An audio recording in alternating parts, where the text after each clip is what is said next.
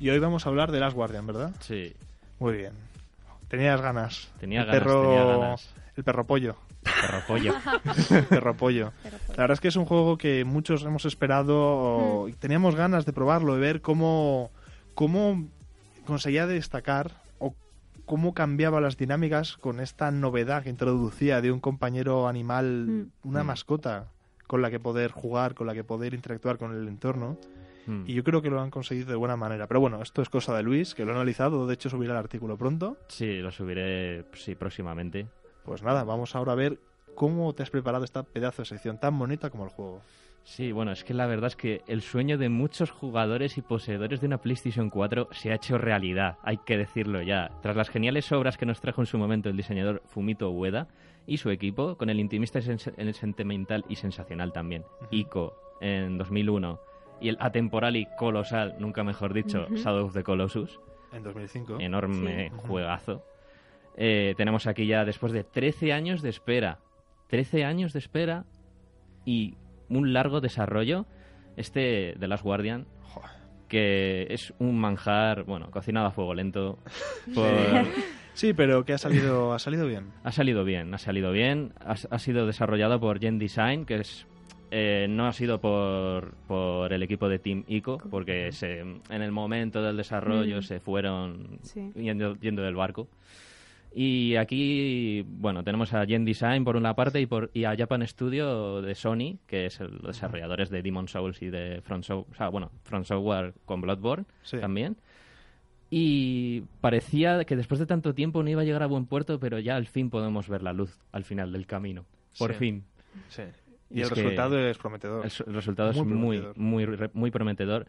Y es que, bueno, este camino no ha sido para nada de rosas, porque este juego estaba pensado para salir ahora para la anterior generación, para PlayStation 3. Es cierto. Llevó mucho retraso, Llevó muchísima queja. muchísimos retrasos. Fumito Ueda estaba todo el rato haciendo declaraciones de todo tipo. Se pasaba más tiempo declarando que desarrollando, pero Eh, bueno. Sí, y, pero bueno, al final eh, podemos decir que esto se ha notado en gráficos. Es algo que era inevitable. O sea, los gráficos se nota que son de la antigua generación.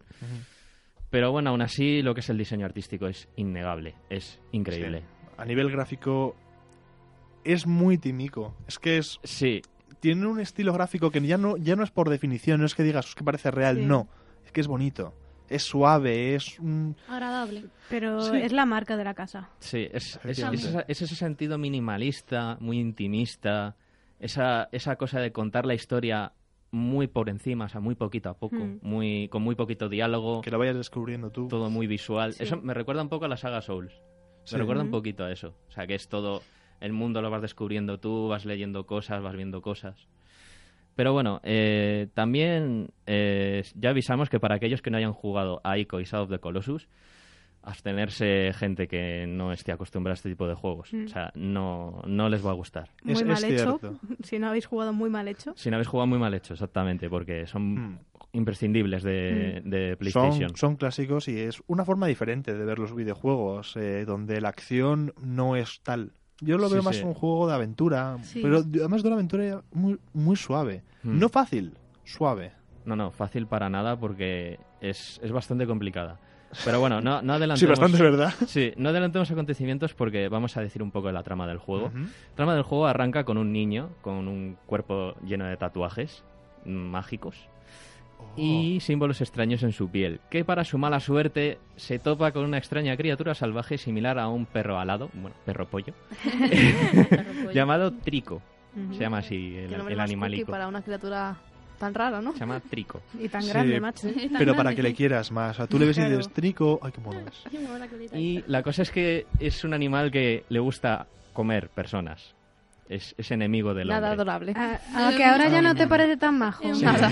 Ahora Trico ha cambiado, pero vamos a ver qué pasa. La cosa es que Trico se encuentra, se encuentra herido y el niño claramente está asustado. O sea, dice, madre de Dios, me va a matar este bicho. No puedo con él. Y la cosa es que este, este niño quiere volver a su casa.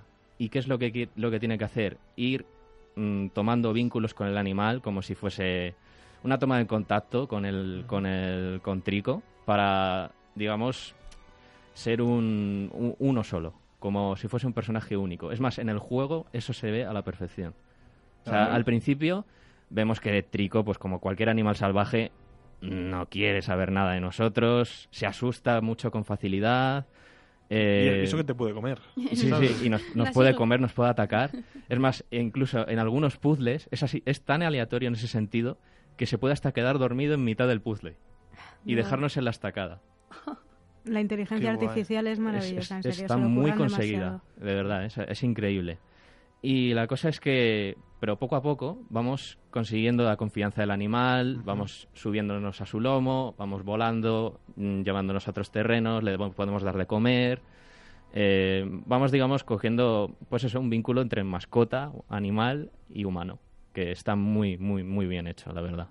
Sí, y las dinámicas que se pueden ver a lo largo del juego, ¿cuáles serían? Las dinámicas en cuanto a lo jugable, pues son básicamente secciones de puzzles, rompecabezas complicados, Ujú. bastante complicados. Hay que utilizar mucho al animal, utilizar las alturas, eh, la fuerza del, del animal para romper mecanismos. eh, y con eso, digamos, podemos empatizar perfectamente con los protagonistas. O sea, es, es una forma increíble de contar nada, o sea, es eh, muestra, muestra y no digas nada. O sea, es, es totalmente esa filosofía. Joder. no, no, es, es- es que gu- gusta mucho porque eso Sí. es muy natural. Mm, Es, es muy orgánico, muy natural, porque además es eso, o sea, si nosotros tenemos enemigos, vienen los enemigos y nos ven en un apuro, es bonito ver que Trico viene a salvarnos. Es, es alucinante. Es tu mascota, tu colega. Es tu mascota, justamente. Tu, tu colega te lo llevas luego a tomar unas birtas al cemotaditos, esas cosas. ¿Y lo que molaría? Buah, Sí, sí, oye. Entras con eso, eh, buenas. Buah. Entras, hola, este es Trico. No, no, Eh, eh, no entra por la puerta. Bueno, nos des- Pero nos vamos a los montaditos y ¿Qué le las pides? cañas gratis, ¿no? pero bueno, la verdad es que tampoco es, tampoco es que sea excesivamente corto, o sea, son 10 horas de juego. Y, Está bien. y está bastante bien, la verdad, o sea... O sea, como historia tampoco se hace pesado, o sea que... No, no, o sea, están muy bien. Los niveles están muy bien construidos y, sinceramente, o sea, el apartado técnico se nota que no es de PlayStation 4, pero no es necesario que lo sea. Está bien. Eso es cierto. La cosa también es que la magistral banda sonora que mm, tendréis que estar escuchando ahora Sí, sí, mismito sí, Se está escuchando ahora es, perfectamente. es, es una, de- una- es compuesta por uno de los grandes entre los compositores japoneses, que es Takeshi Furukawa que nos traslada una epicidad y una emoción indescriptibles. La verdad, yo cuando los estuve escuchando, porque hay, o sea, hay, do- hay como dos álbumes. Está el álbum normal y luego está el, la elección como tipo de montaje del director, pues la elección del compositor. O sea, Mm. los tracks que más le gustaron al compositor. Y la verdad es que me guié por esa y dije, madre de Dios, tío, de verdad, increíble. O sea, Ah, una banda a ver. sonora Sí. increíble. Y se nota, pero es verdad sí, que sí. eh, ha habido ciertas quejas con el tema de que parece antiguo. O sea, no parece muy actual. Ahí, ahí vamos ahí vamos ya directamente porque algunas mecánicas, algunas cosas se notan algo desfasadas, algo ya no desfasadas tampoco, sino mm, un poco toscas al- a la hora de utilizarlas. Por ejemplo, a ver, sí, lo, lo que son los movimientos, los- las acciones y eso son botones muy sencillos. O sea, están en la cruceta, están en el mando X cuadrado, círculo, triángulo y poquito más pero hay veces que esos mm, se van, eh, digamos, solapando unos con otros. Por ejemplo, saltas porque sí, algunas Ah. veces, te agarras al animal y a veces te cuesta subir. Sí, Eh, no, no está depurado. Sí, No los es- salientes, por ejemplo, también, eh, esto añadido, tiene físicas de trapo, de muñeco de trapo, que Ah. son un poco molestas. Ya. Que al caer, a lo mejor le has pillado un poco mal, el este hace un. O sea, el niño cae y hace guau y se cae. Porque no se apoya bien y resbala, por- porque ese momento ha hecho física de muñeco de trapo, ha entrado en acción y ha hecho, ala, venga, adiós. Mm, Qué pena, ¿eh? Eso, mm, bueno, eso queda un poco Sí, empañado. sí, eh, justo porque te das cuenta de tantos años trabajando en él, un juego tan bonito que requiere de que la dinámica de juego sea fluida, sea Mm. bonita. Mm. Y Luis, ¿a ti no te da la sensación de que eh, es que estamos viendo cada día que suelen salir críticas a este juego? Ah, yo no he jugado, de momento, de Mm. momento. Pero tú mm, opinas que este juego es para los que ya nos hemos curtido con Ico y con The Shadow of the Colossus, porque mucha gente sí que es verdad que ahora ha dicho, uy, pues The Last Guardian ahora lo está petando mucho, se ha hablado muchísimo de él, y venga, voy a probar. Y luego cuando lo pruebas, si no, no sabes de qué va Team Ico y, y Fumito Ueda, a lo mejor te puede surgir estas críticas. No sé. Sí, es, eso es justamente lo que hemos dicho al principio, Mm. o sea, lo que hemos avisado en cierto modo. Eh, si no has jugado a los anteriores juegos, o sea, este juego bebe mucho de los anteriores. No tiene nada que ver en historia, ni No, no, comparten no, universo, eso siempre es así con los juegos de Tinico. Pero sí que comparten ese toque, ese, ya digo, ese toque minimalista, ese toque, ese toque sentimental de juega tú con tu juego y nada más. También decir que si solamente son 10 horas hábiles de juego, igual podrían haber bajado el precio al ser Sí, lineal. eso sí es Porque cierto. tiene valores de rejugabilidad. No, ese es el Mm. problema. Es que mm, el problema que tienen los juegos de Tinico es que la rejugabilidad no es tan tan tan palpable. O sea, no tiene tanta rejugabilidad como Hombre. otros juegos que pueda haber. Shadow de Colossus, cuando le pillas el truco, punto. Ya lo has está. pillado y ya Que Se te lo acabó. digan a ti, ¿no, Jaime? A gallar, no vamos a hablar de Shadow de Colossus en este programa. Pero en general hay que darle la enhorabuena. Sí, sí, por no, ese no. trabajo. O sea, es una pedazo de enhorabuena. Hay que darle, hay que colmarle todo de todo el amor posible, ya que muchos muchas personas mm, no nos lo dan en la vida real. Nosotros no podemos negárselo a este videojuego, la verdad. O sea, ha hecho un gran trabajo Fumito Ueda y su equipo. Y es un imprescindible, yo creo, para, para la PlayStation 4. Y el, y el perro pollo merece la pena. El perro pollo se le quiere, se le quiere. Debería, debería hacer una aplicación para móvil que fuera como alimentar a tu- como el Dogs o el, el O el Nintendo. Pou, El haces el. Pou. eh, un Pou, El pues, Pou no. pu- pues haces El, el trico. Alimenta trico, tu pelo, el po- trico. pelo pollo, ¿no? alimenta tu trigo y cuídale, que crezca y sea sano. Cepíllale las alas. De lo que hemos evolucionado del Tamagotchi antiguo a, a estos. ¿eh? Aliméntale con humanos. o sea, sería... Es como, toma un soldado para Toma un ti. soldado... Host- buah. Te cae alguien mal, no te preocupes, puedes alimentar oye. a tu trico con... Oye Luis, si me, si me ayudas a hacer un, a montar un vídeo, hacemos un tráiler de la aplicación. Estaría muy bien, oye. ¿eh? Yo lo vería bien. My Little Trico.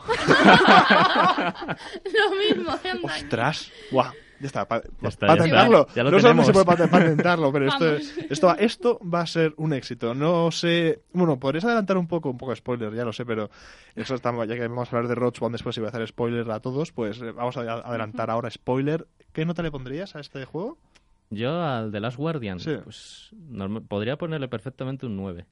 Un 9. A Perfectamente. pesar de lo que hemos estado hablando de los A pesar fallos. de y los fallos y todo, se le pueden perdonar, la verdad. Madre mía. O sea, está muy bien el juego. Para mí, Claro, para- nostálgico, sí. Para los que les guste Mm. la temática de Tinico, para los que no, no es su juego, claramente. Joder, es un poco tajante, ¿eh? ¿vale? O sea, pero bueno, No, no, pero es que es, es, o sea, no es una sugerencia, es una orden, en cierto modo. es, es verdad, o sea, ya sabéis, Gamoneros, si habéis visto vídeos y tal y no os ha llamado la atención, pues oye, mm, Esto no es recomendable. pasa como en las películas, las que son clasicazos, pero que Mm. son como indies, sí, eh, o las amas o las odias, y quien no lo sepa amar es porque no sabe bien el, lo, de lo que va y demás. O sea, esto es igual. O sea, Efectivamente. Es, es que eso es, eso es muy importante. sí, sí, sí. justo es, es el mismo caso que podríamos decir en The Last Guardian. Pues eh, hemos hablado de un juegazo para quien se esté incorporando ahora a escucharnos, eh, de Last Guardian, de Tímico, un juegazo imprescindible, muy curioso y muy suyo. Pero oye, aún así, estos clásicos que se hacen ahora, la verdad es que se agradecen. Se Mm. agradecen volver un poco al pasado y, y demás.